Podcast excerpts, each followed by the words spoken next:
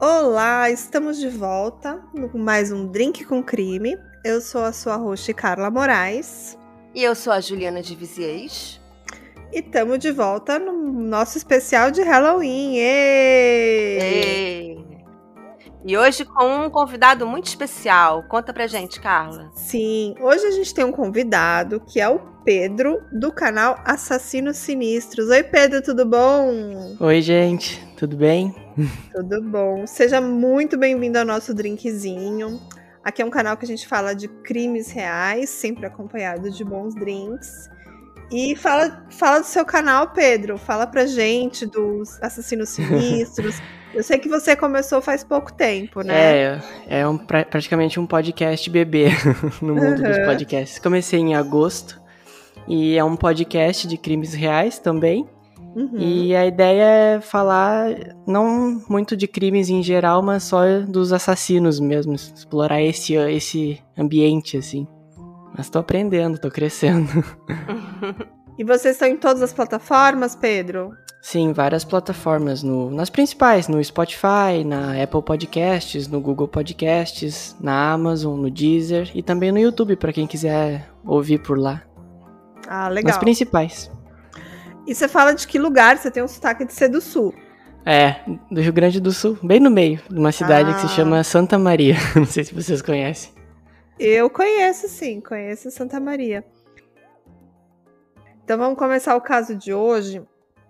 E ele se passa na Índia, né? A gente já contou alguns casos da Índia aqui no nosso canal, mas esse é um caso super fresquinho que aconteceu agora, em outubro de 2022, e ele é inédito. Então, nada melhor que um caso especial inédito para o Halloween. E o episódio de hoje envolve sacrifício humano e canibalismo, então a gente já vai deixar aquele alerta para quem não se sente confortável com esse tema, melhor parar por aqui. E esse caso, ele aconteceu em Kerala, e Kerala é um pouco diferente da imagem que a gente tem da Índia, sabe?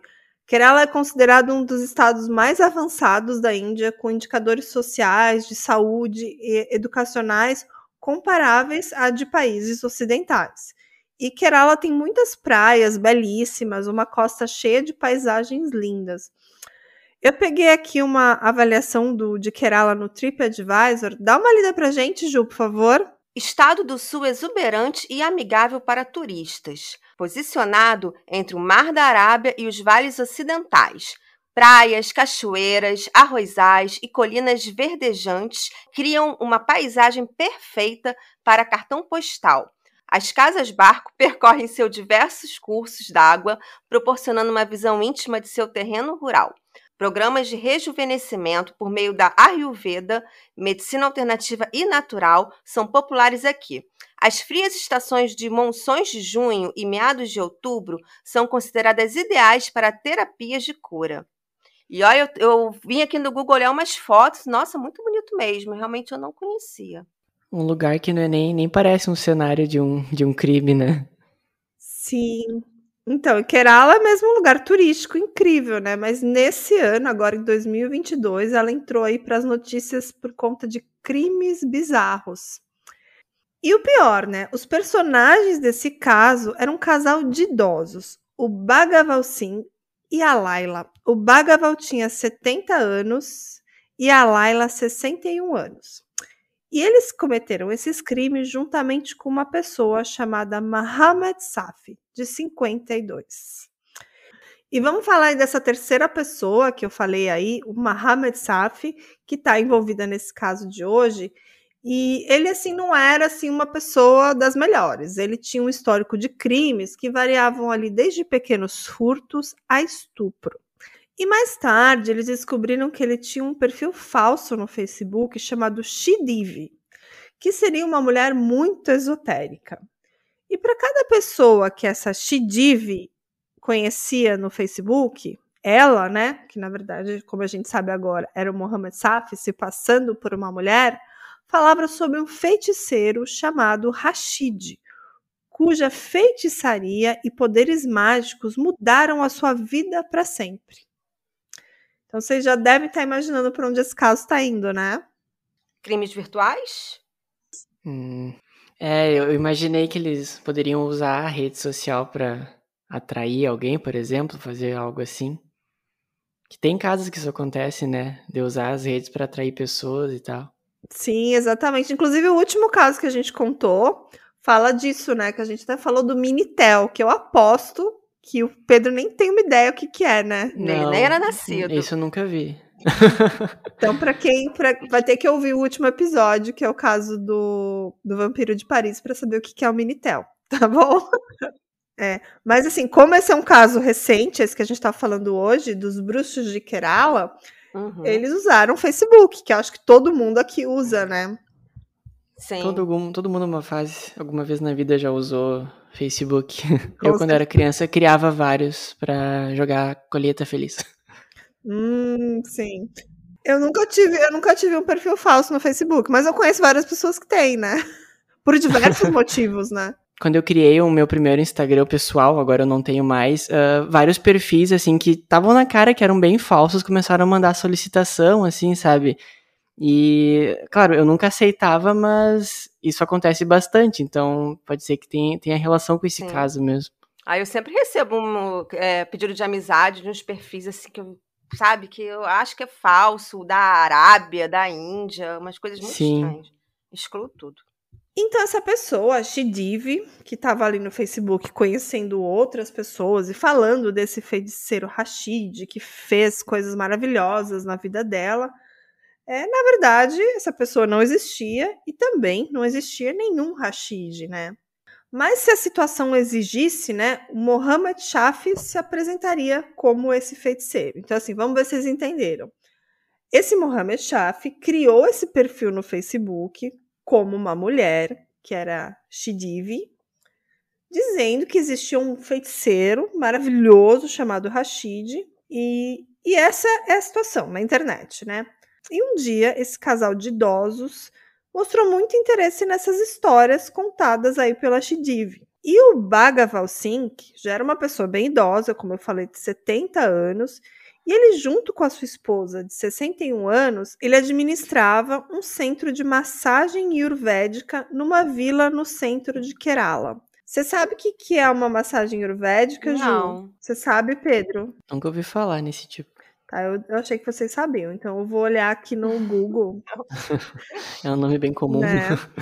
E a massagem ayurvédica é uma técnica indiana que consiste em dois métodos, a yoga e a ayurveda, e juntos compõem a base dos três princípios criados por Keshav, o precursor dessa modalidade de massagem, que é energia vital, circulação sanguínea e respiração. Tá? Uhum. E então eles tinham um centro aí de massagem, de coisas de tratamentos e tudo mais. E no Facebook, o senhor Bagaval, ele escrevia poemas, ele falava ali de questões relevantes para o mundo. Era mais um velhinho usando redes sociais, escrevendo coisas bonitas. Eu aposto que ele ficava mandando aquelas fotinhas de bom dia, boa tarde, boa noite. Com aquelas coisas bem assim, coloridas, como todo bom velhinho é. faz na internet, é. né? A minha avó manda foto de flores toda manhã no grupo da família. né? Então, assim, parecia que o senhor Bagaval, ele realmente queria contribuir para o mundo, né? Fazer coisas boas e tudo mais. Só que não. Nossa. É, e assim, ninguém esperaria, né? Porque são senhores de idade que praticam yoga, então a gente pensa naquela pessoa tranquila, sabe? Aquele velhinho que você pode confiar.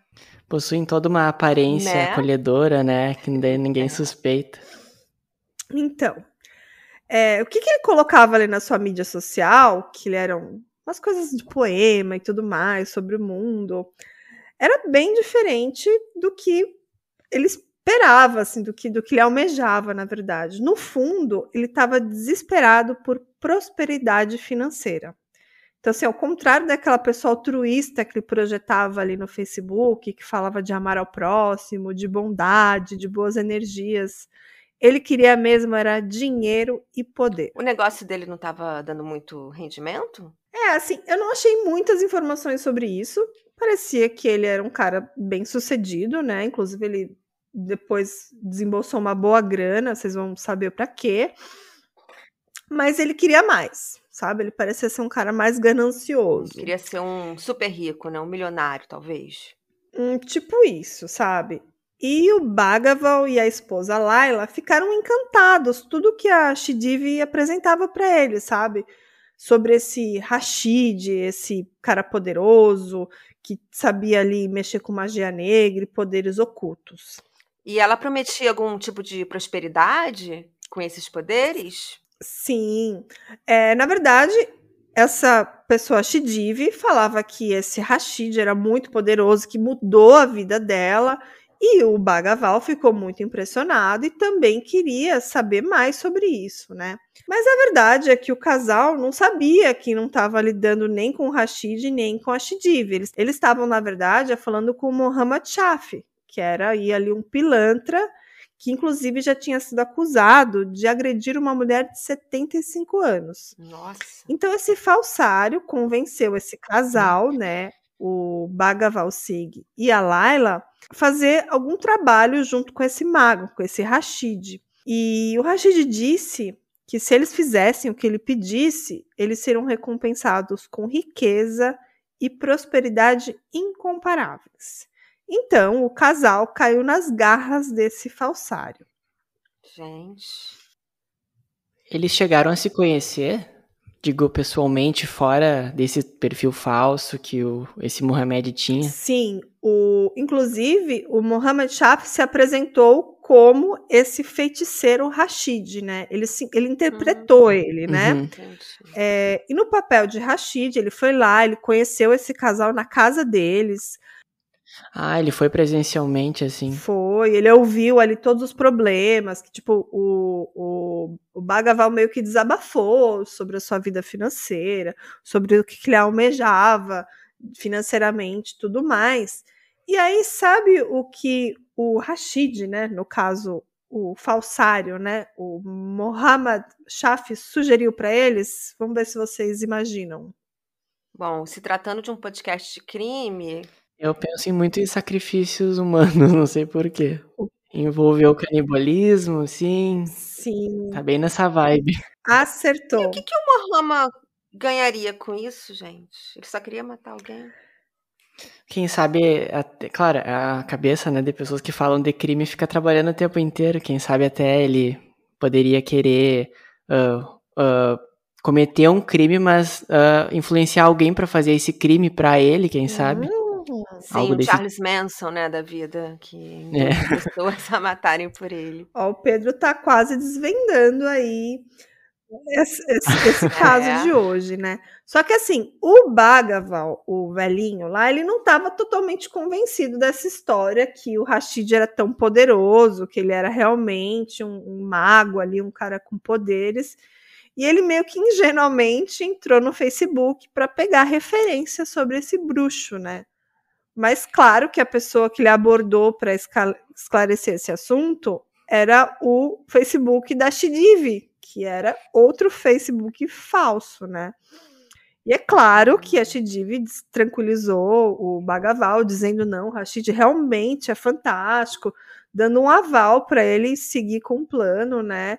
E iniciava-se ali uma missão de sacrifício humano o Mohammed Shaf começou a procurar vítimas em potenciais para ser ali sacrificadas para um ritual. E em junho de 2022, a busca do Mohammed Shaf terminaria encontrando a primeira vítima. Ele atraiu uma mulher. Deixa eu tentar adivinhar. Hum. Por acaso vai ser um cliente lá da clínica de massagem? Não, é muito mais bizarro. Esse caso, assim, vai escalando de uma coisa bizarra para uma outra mais bizarra ainda. Imagina se fosse tudo pensado, né? É. Ele ia até os donos da coisa de massagem só porque eles têm um pois cliente. É. Ia ser muito. É. É porque eu sempre me coloco muito no lugar das vítimas, então eu já tô me imaginando assim, indo lá na Índia, turistando, aí eu me hoje vou lá no, no lugar da massagem, viro vítima de um sacrifício humano.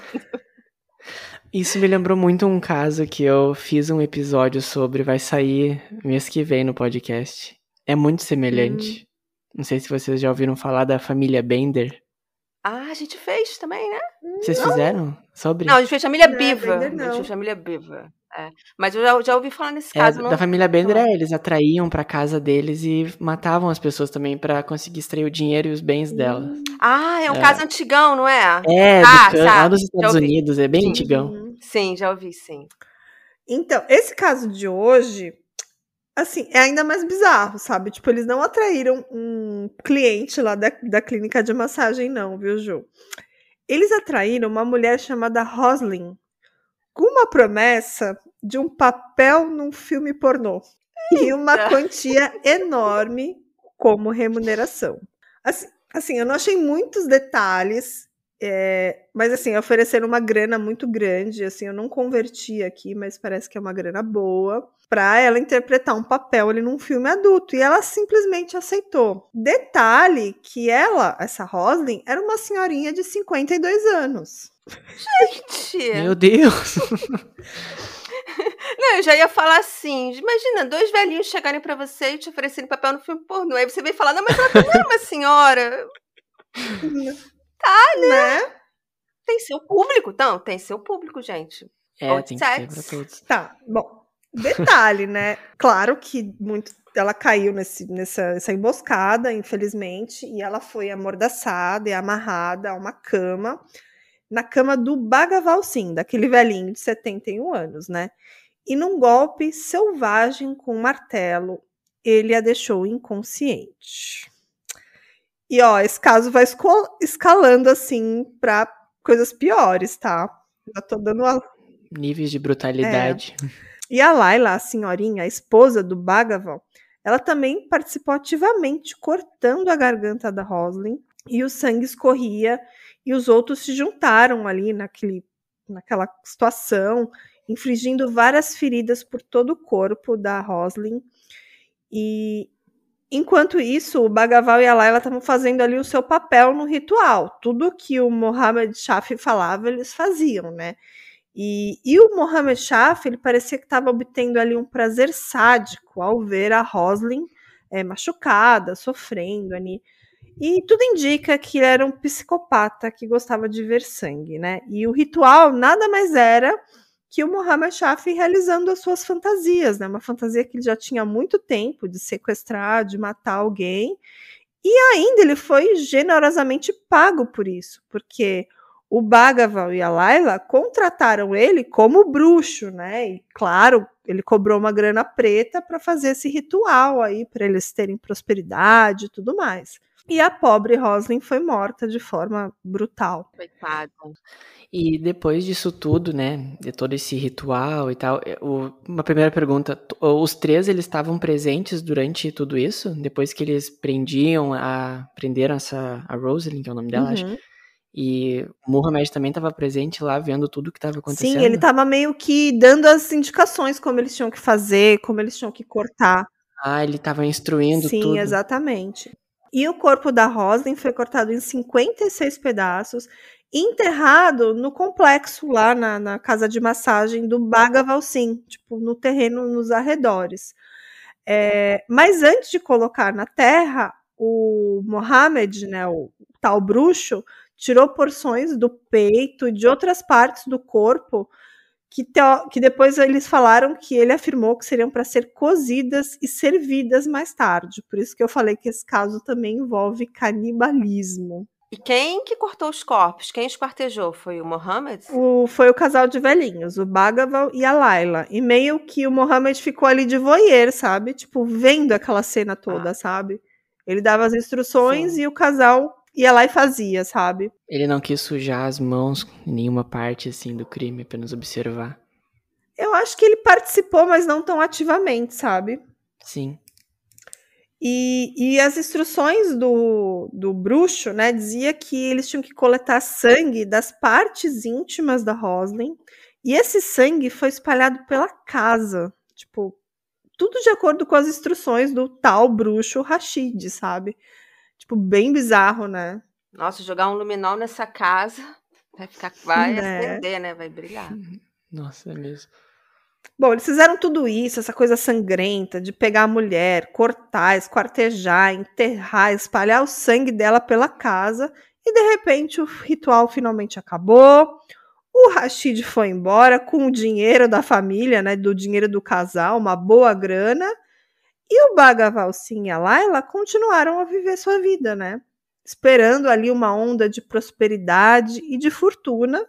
Tipo assim, o crime foi cometido, eles continuaram vivendo a sua vida, e o Bagaval continuou escrevendo os poeminhas na internet, lá no Facebook, falando de amor, falando de curar as pessoas e sorrindo para os amigos, assim, do pessoal que morava onde ele morava, como se nada tivesse acontecido. Mandando bom dia com a florzinha. Exatamente.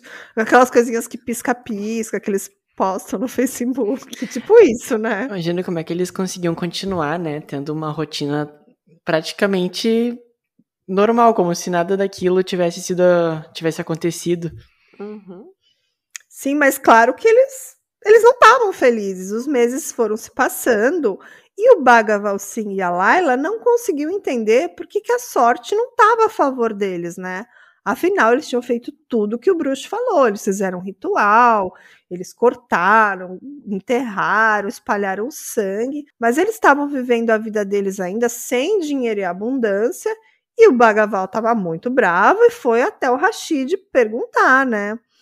Então Rashid respondeu que uma maldição se abateu sobre a família de Bagaval e que por isso o ritual não surtiu efeito. E a solução do bruxo Rashid era o quê? Outro sacrifício humano. Nossa. Não, imagina o trampo, né, que não foi para limpar essa casa. Eles devem ter perdido o colchão, né, tanto sangue em cima do colchão, deve ter dado maior Sim. trabalho para limpar a casa toda com sangue para tudo quanto é lugar. Aí não, não teve, não teve efeito, a prosperidade não veio, agora vão ter que fazer outra vez outro ritual. Meu Deus. Que trabalheira. Pois é. Então, assim, e o Rashid, ele já tinha ganhado a confiança do Bagaval, tanto que o Bagaval procurou ele de novo, né? E ele percebeu que o Bhagavan era um cara meio fácil de, de, de, enrolar, sabe? Qualquer coisa que ele falava, ele aceitava. Então ele sugeriu ali é, algumas coisas bem sinistras e o Bhagavan sempre dizia sim, o que é bem estranho, né? Na verdade, ele até convenceu o Bhagavan a deixar a sua esposa fazer sexo com ele para que as suas bênçãos pudessem ser transferidas para a família. Espertinho, né? Meu Deus. Né? Né? Ele tá jogando todas as cartadas possíveis. né? E tem uma outra teoria aí que não é comprovada, mas que eu li em vários lugares, dizendo que a Laila e o Rashid, né, no caso o Mohammed, né, estavam romanticamente envolvidos e que depois eles tinham um plano de fugir depois de matar o Bhagavan. Então assim, parecia que era uma coisa ainda mais sinistra, sabe? Uhum. Bom, de qualquer forma, o Rashid saiu à caça novamente, procurando uma nova vítima para um novo sacrifício, do mesmo jeito, mesmo modus operandi, oferecendo um papel num filme pornô. E funcionou de novo com outra mulher. E dessa vez era uma outra senhorinha de 56 anos, a Padma. E, gente... Mesma idade quase da outra. Acho que era a mesma idade até. De onde surgiu essa ideia, né? Você atrair alguém para um filme pornô, assim. De onde Mas surgiu, eles. Gente? Será que era proposital ser uma pessoa de idade, assim, sabe, nem nova, nem velha? Era algo, será que ele. O, o, o bruxo tava querendo, assim, dizendo para eles escolherem? Eu acho que eram pessoas mais facilmente manipuláveis, né? E eu ah. acredito que o lance de ser um filme pornô é o fato de ter que levar a mulher para um quarto, amarrar numa cama. Então, assim, acho que era uma hum. justificativa mais plausível, né? Será que, que elas foram atraídas em alguma comunidade da internet de sexo, né? Para pessoas um pouco mais velhas? Porque, assim, não é muito comum, né? As pessoas aceitarem, assim. Onde será que eles atraíram essas vítimas? Não, na verdade, parece que as duas eram vendedoras de coisas de loteria, sabe? Que fica vendendo prêmio de loteria, essas coisas. Pelo que eu entendi, foi isso, né? É que a tradução não tá muito boa, mas deixa eu pegar aqui o nome que eu peguei na internet certinho. Elas eram. As duas eram agentes de loteria, Lottery Agent. Por isso que eu nem pus no. Eu não sei se Lottery Agent é quem vende o. Eu não cheguei a pesquisar. Deixa eu ver. Quem sabe seja aquelas pessoas que, tipo, andam na rua até Aqui, eu não sei se onde vocês moram tem, mas aqui no Rio Grande do Sul tem um monte de gente do Trilegal. Vocês já ouviram falar? Não. Não. É tipo uma loteria que tem aqui. Daí eles ficam na rua ter, querendo vender uns papelzinhos assim. Era tipo isso, viu? Essas mulheres ficavam na rua vendendo é, bilhete da loteria. Era mais ou menos isso É, mesmo, sabe? Parecendo aquele caso dos canibais de Garanhuns, né? Que uma das vítimas era uma mulher que panfletava na rua. Ah, eu Uhum. conheço esse. Bom, vamos continuar o caso, né? Então, no dia 26 de setembro agora de 2022, essa Padma, de 56 anos, desapareceu. E a polícia estava procurando por ela.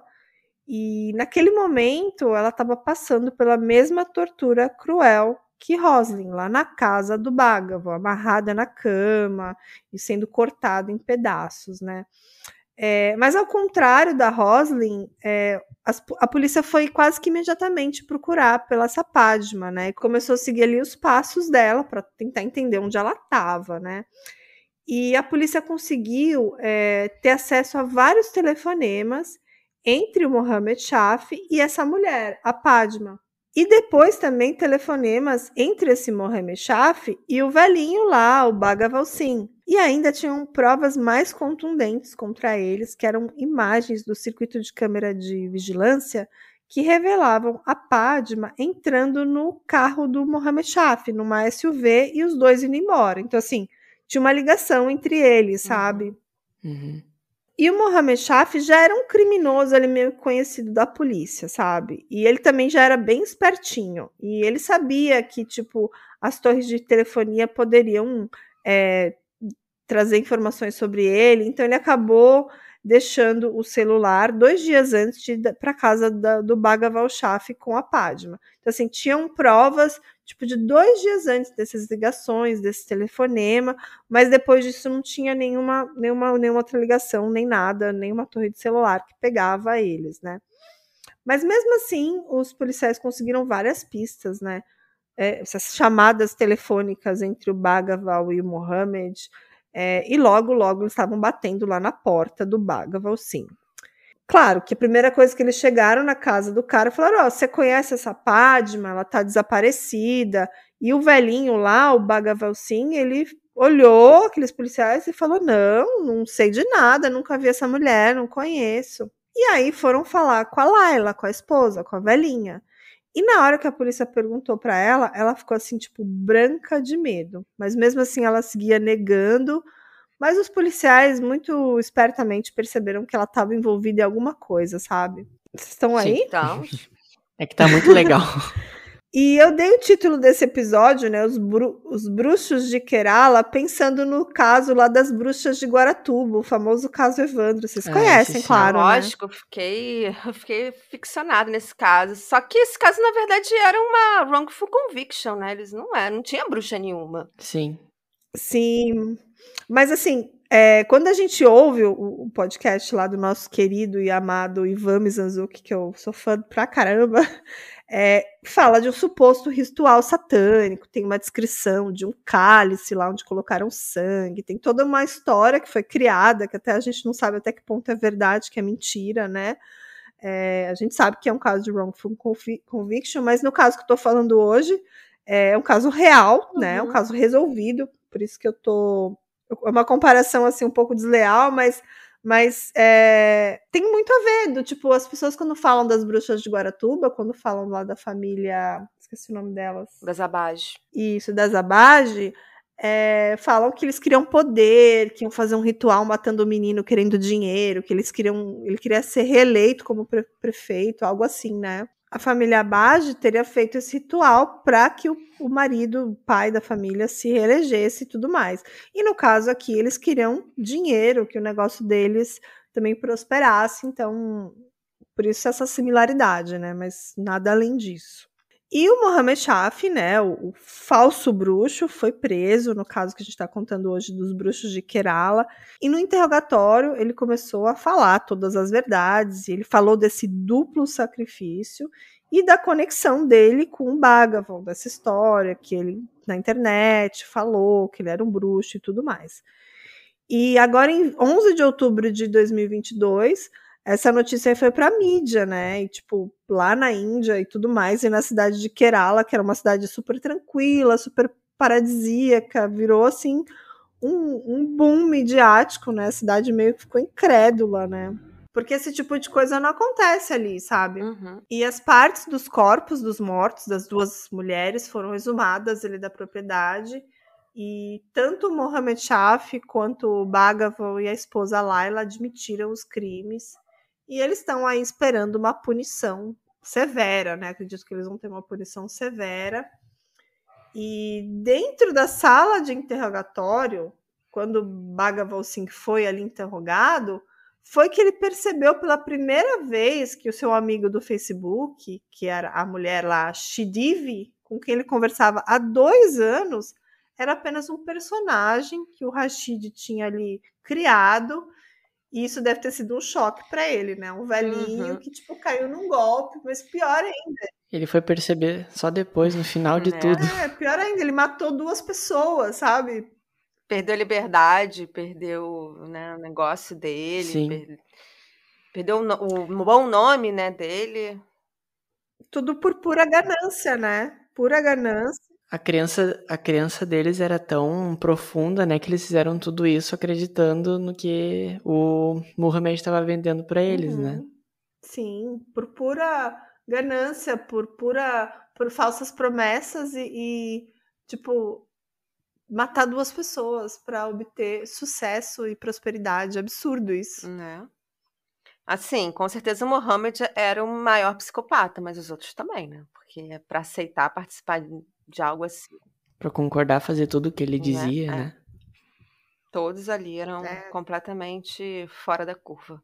E aí, todo esse ritual de pegar uma pessoa e, e- assim, o caso é bizarro, mas vai ficando cada vez mais bizarro, né? É, é uma forma muito cruel também, né? Você matar uma pessoa dentro da sua casa, na sua cama, cortar a pessoa toda antes de finalmente matar, assim, é muito cruel. Não é só É. simplesmente assassinar, é, tipo, dar um tiro e acabou. Não, a pessoa foi torturada antes de morrer. Na sua própria cama, sabe? Na sua, dentro da sua casa. Uhum. É muito cruel. Como esse caso é, ele é bastante recente, né, do que a, digo, a mídia ficou sabendo dele, deve não deve nem ter notícias ainda sabendo, por exemplo, se o próprio Muhammad ele não deveria ter enganado outras pessoas até antes, né, desses dois. Quem sabe, como tu disse antes que ele já tinha, ah, digamos, experiência com o mundo do crime, já foi preso, né? Ele já tinha um certo jeito para aprender a despistar as coisas, então Uhum. quem sabe daqui um pouco mais venha mais coisas à tona ainda, né? Quem sabe vai encontrar uma trilha, né, de novos crimes do Mohammed. É, Sim, inclusive, Pedro, é, parece que o Mohamed Shaf, a polícia conseguiu ver que ele fazia isso mesmo há algum tempo, você tem razão. É, ele se passava ali por mulher para atrair Uhum. suas vítimas na internet. E realmente pode ser que novas vítimas apareçam, e até mesmo mais pessoas que contrataram seus serviços, né? Uhum. Mais Sim. pessoas que chamaram ele para fazer rituais, ou até mesmo. é, qual é a palavra? sacrifício? sacrifícios, ou até mesmo outros sacrifícios humanos, mas que nunca foram até a polícia da queixa, né? Você vai falar assim: olha, eu contratei um É. bruxo aqui, mas não deu muito.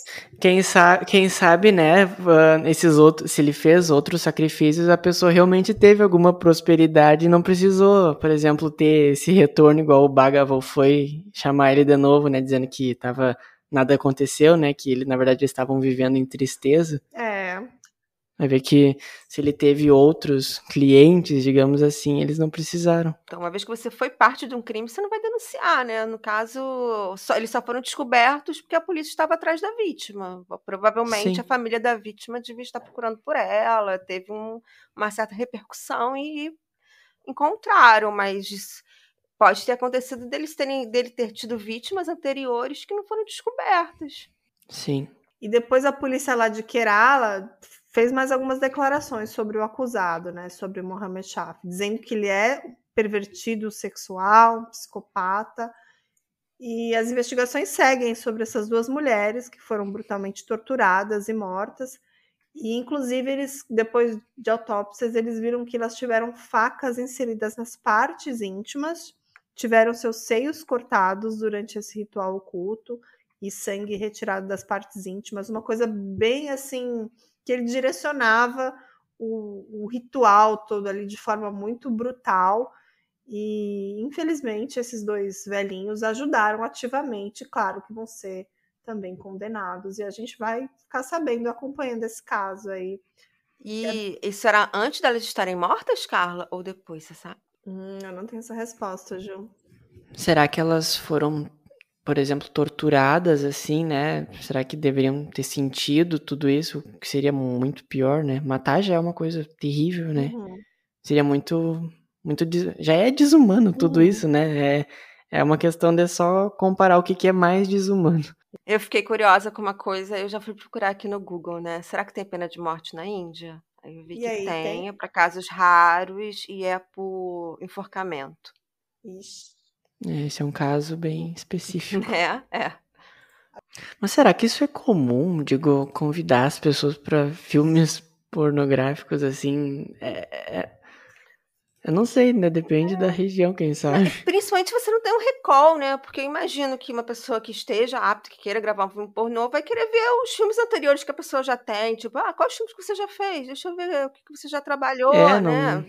Vai ver. Não teria como ser a primeira vez, é. toda vez que fosse chamar alguém. Exato. A pessoa não conferiu, assim. Deixa eu ver os filmes que você já fez antes. Bizarro isso, muito bizarro. Estranhão, né? Eu acho que, tipo, elas foram levadas por uma possibilidade de grana fácil. Tipo, Pode o cara ser, devia ter assim. muita lábia, da forma que ele tinha lábia é. para convencer os dois velhinhos a participar desse ritual, né? Tem que ter muita lábia. De repente prometeram um valor para elas que ela que, que para elas seria muito bom, muito alto e elas talvez estivessem precisando de dinheiro. É. Deve ser um valor alto lá para uhum, eles, uhum. dependendo convertendo tudo. Vamos ver, 15 mil rupias, quanto que dá? Ah, são 938 reais. Não é muito, não. Tipo, é 15 mil rupias pra fazer um filme pornô. Tipo, na casa de um estranho. Ah, é. Mas assim, isso depende um pouco do, do custo de vida na Índia, né? Porque a gente convertendo, às vezes a gente não tem uma noção real do valor, porque a gente não sabe o custo de vida lá. É. Uhum. Depende dos, dos preços de cada coisa. É, né? e a Índia eu sei que tem uma parte da população que é mais, bem mais pobre também. Então é isso. Gostou do caso de hoje? Adorei, adorei. Adorei. Gostou, Pedro? Gostei muito. Eu adorei. Eu, eu identifiquei muitas semelhanças com o caso da família Bender. Depois, se vocês tiverem um tempo, quando o episódio sair, escutem ele, porque é, é muito parecido. Até as armas do crime, digamos assim. Martelo hum. e faca. É muito parecido. Hum, então vamos convidar Sim. todos os nossos ouvintes para ir correr lá no Assassinos Sinistros, em todas as plataformas, para ouvir o Pedro, que é uma gracinha, um cara aí que está começando aí nos mundos, no mundo dos podcasts. A gente também está começando, apesar de que o nosso drinkzinho já tem dois anos. Mas. Ah, mas isso para a idade dos podcasts é uma idade boa, porque muitos começaram antes da pandemia, né? Até durante, então. É, eu comecei é durante, porque assim, a pandemia parece que faz muito tempo, mas tipo, durou tanto, né? Que, é. tipo, foi bem. Eu comecei a escutar na pandemia, foi que eu conheci vários. É. Inclusive o Drink com Crime também. Eu acho que, acho que foi um efeito, né, do, dos podcasts, que as pessoas na pandemia meio que, que surgiu assim o gosto, porque algumas pessoas já é. tinham gosto, mas esse lance de true crime acho que ele enriqueceu na pandemia. As pessoas as é, explodiu bastante. As pessoas começam a lavar louça, ouvindo true crime, lavando roupa, tomando banho. Eu faço isso. e eu sei que vários ouvintes também fazem. No meu caso é jogando videogame enquanto o true crime. Mas é engraçado, né? Tipo, o true crime, vamos, vamos bater papo aqui. Ele tem um público muito específico. Não sei se você repara isso no seu podcast, Pedro. Pelo menos no nosso, é um público bem assim, né? São mulheres na casa de 30, Sim. 40 Sim. anos. É, uhum. E que gostam de true crime. Eu acho que isso tem um lance uhum. fisiológico, da curiosidade humana. Sim. Mas é a mulherada, cara. É muito louco isso, né? Pior que é, eu conheço no meu, lá, no meu Instagram, quando eu tava começando, assim, uma seguidora, ela segue todos os podcasts de True Crime, que é a Natália Castro, não sei se vocês já viram falar uhum. dela. Ela me indicou um monte de casos, vários. Ela conhece todos. Uhum. E eu falei para ela que ela deveria ter um podcast, mas ela não gosta da voz dela. Mas ela tem muito, muito conhecimento, assim, sabe? Para mim, o true crime é até uma questão de proteção. Eu gosto de ouvir para eu já conhecer situações de risco, sabe? Situações que eu poderia estar, assim, então situações que eu tenho que evitar. Eu gosto de ouvir porque eu penso que, uh, por exemplo, é bom tu saber que o mundo ele pode, te, pode te enganar muito, sabe? A Exatamente. gente saber que as coisas podem, não são o que parecem, que ninguém pode ser tão bom assim às vezes, sabe? E, tem, e a maioria dos casos é assim, né? Igual esse, por exemplo, até pessoas aparecendo com respostas ou coisas milagrosas, mas uhum. no final é desastre. Esse caso Sim. me fez lembrar muito aquela história do golpe do bilhete premiado também, que no Brasil é muito comum também, né? Não sei se vocês já ouviram esses casos, do tipo um velhinho encontra um cara que é malandrão e o cara fala assim: Olha, eu tenho aqui um bilhete premiado de um milhão, só que eu te vendo por cinco mil reais, você quer? E o cara, na ah, ganância, sim. do tipo, sim. ah, eu quero. E aí, claro, caiu num golpe, né? E, uhum. e, eu acho que isso é super comum no Brasil, diversos outros golpes, né? Mas no... Ainda mais com a internet também, né? Uhum. Nas redes sociais, assim, é muita coisa. Principalmente pessoal idoso, assim, sabe? Que vê no Facebook e não entende, não, por exemplo, não consegue identificar o que parece ser mais falso, o que, que parece ser mais verídico e também não sabe como pesquisar se é verdadeiro ou não. É. Daí é mais fácil, acho que, cair nos golpes, assim. É, até nesse golpe aí do, do, do, caso de hoje, o Bagaval foi lá na internet falar com a tal mulher lá, olha, esse cara parece que é bom mesmo, me passa umas referências dele. E aí ela, não, ele é ótimo tal. E era, na verdade, o perfil falso do próprio Mohamed, Mohamed Shafi, né? Então. Quem fez isso foi o Luca Magnota, né? O do, do Assassino de Gatinhos. Uhum. Ele criava um perfil e aí ele fazia vários outros perfis falsos que comentavam no perfil dele. Uhum. Pra dar credibilidade. Nossa. Então ele chegou a ter, assim, mais de 100 perfis falsos. E estou comentando todos eles. Meu Deus. É, e no caso do Lucas Magnota, ele não só matava gatinhos, mas escalava ele matou uma pessoa, né? Acho que você caso, talvez você é, conheça. Esse, esse, eu não conheço. Esse eu nunca ouvi falar. Não, é bem famoso. É uma série na Netflix. Ele se intitulava como uma celebridade, é? assim. É. No fundo, ele não era nada, Sim. assim. E era um cara bonito Sim. também. É. Que... Ele era russo, não era? Na verdade, não, canadense. Canadense? Canadense, canadense. Na verdade, assim, ele gravou um vídeo no YouTube matando um gatinho. Uhum. E uhum. as pessoas ficaram revoltadas e começaram a investigar. E as pessoas ah, do tá. Facebook começaram a ah. investigar. Ah. E aí descobriram. E aí essa investigação deles levou a descobrir que ele era um assassino de um homem. Sim, eu acho que em algum lugar eu ouvi isso, sabe? Tem um documentário, assim. chama Don't Fuck With Cats. É, da Netflix. É. Né? Vou olhar com certeza, não conhecia. É. Eu acho que as pessoas ficaram mais revoltadas por ele fazer maldades com os gatinhos do que com o crime. Mas acho que, tipo, uma Sim. coisa levou a outra, né? A investigação de uma coisa. É, daí foram se é. desenterrando coisas piores ainda. É, com certeza. É. Eu fico revoltada, então sou mãe de gato. Uhum. Mexam com os gatinhos. Não, a, gente, a gente adora os pets. Eu sou do cachorro, a Ju é dos é. gatos. Então, assim, tá... É, eu sou do cachorro também. É. Eu sou dos gatos. Fala mais de você, Pedro. O que, que você quer? Quais suas ambições com seus com seu podcast? ah, eu meu objetivo na verdade era começar algo para me entreter, né, e tentar levar entretenimento para outras pessoas também. Então, eu deixo aqui o meu convite a quem estiver ouvindo aqui o podcast do Drink com Crime a passar lá no podcast Assassinos Sinistros e me acompanhar contando histórias de crimes, focados mais em assassinos mesmo. E é isso, tendo uma voz a mais contando histórias desse tipo. Amei. Adorei a sua participação, Pedro. Eu vou continuar ouvindo, Também já ouvi amei. vários episódios, já tô ansiosa para ouvir o seu próximo, que você já deu alguns spoilers aí. É, é, vocês vão ver que é muito semelhante a esse episódio. Eu adorei muito participar aqui dessa da minha primeira collab, né, minha estreia no, nesse mundo com certeza vou convidar vocês quando eu tiver a maior estrutura e um roteiro interessante para ouvir sobre um caso também. Ah, tô ansiosa. Legal, vamos se despedir tá então. Bom, gente, adorei. Vai ficar brava para editar. Pedro, então a gente se vê no próximo. Já vou te convidar para outros também. Essa é... a gente sempre convida uma vez, duas. A gente está sempre com as portas abertas. Vou estar à disposição. É. Isso aí. Adorei a collab. Ah, sim. E vocês também quiserem ajudar o Drink com Crime, por favor, nos ouçam pela Aurelo, que é a única plataforma que remunera os criadores de conteúdo por play. E vocês também podem se tornar um apoiador nosso pela Aurelo. E esse mês a Aurelo está dobrando a contribuição do ouvinte, o que é muito bom pra gente. Então, quem puder, ouça pela Aurelo. É isso aí. Então tá, Pedro, a gente se vê no próximo. E um grande abraço para todo mundo, fiquem bem e tchau, tchau. Tchau. Tchau. Tchau, gente.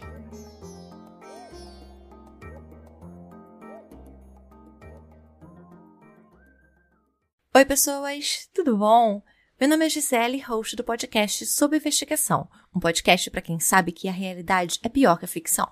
A cada temporada são 20 novos casos nacionais e casos extras. Se você gosta de crimes brasileiros, te espero lá. Beijos!